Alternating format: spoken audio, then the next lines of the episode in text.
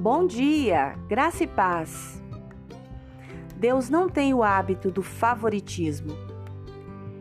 Em 1 Samuel, capítulo 16, versículo 7, a parte B, lemos o seguinte: O Senhor não vê as coisas como o ser humano as vê.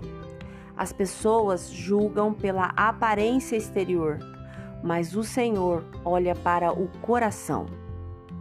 Deus não nos olha como favoritos por causa da nossa aparência, tradição, reputação, sucesso, condição social.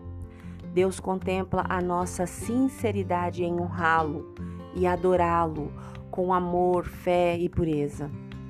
Deus não tem preferência pelo amor, comunhão ou oração de doutores ou analfabetos, ricos ou pobres, poderosos ou não. O princípio eterno de Deus é que em todas as nações ele aceita aqueles que o temem e fazem o que é certo. Deseja que Deus te abençoe, te guarde, responda às suas orações, faça coisas extraordinárias em sua vida?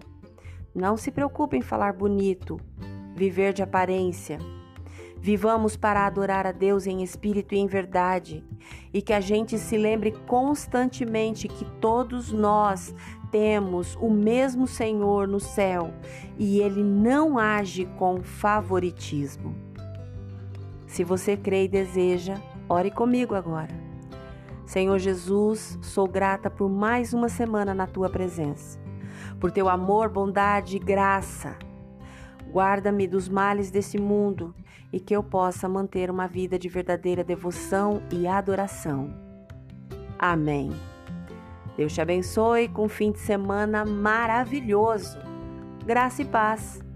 Bom dia!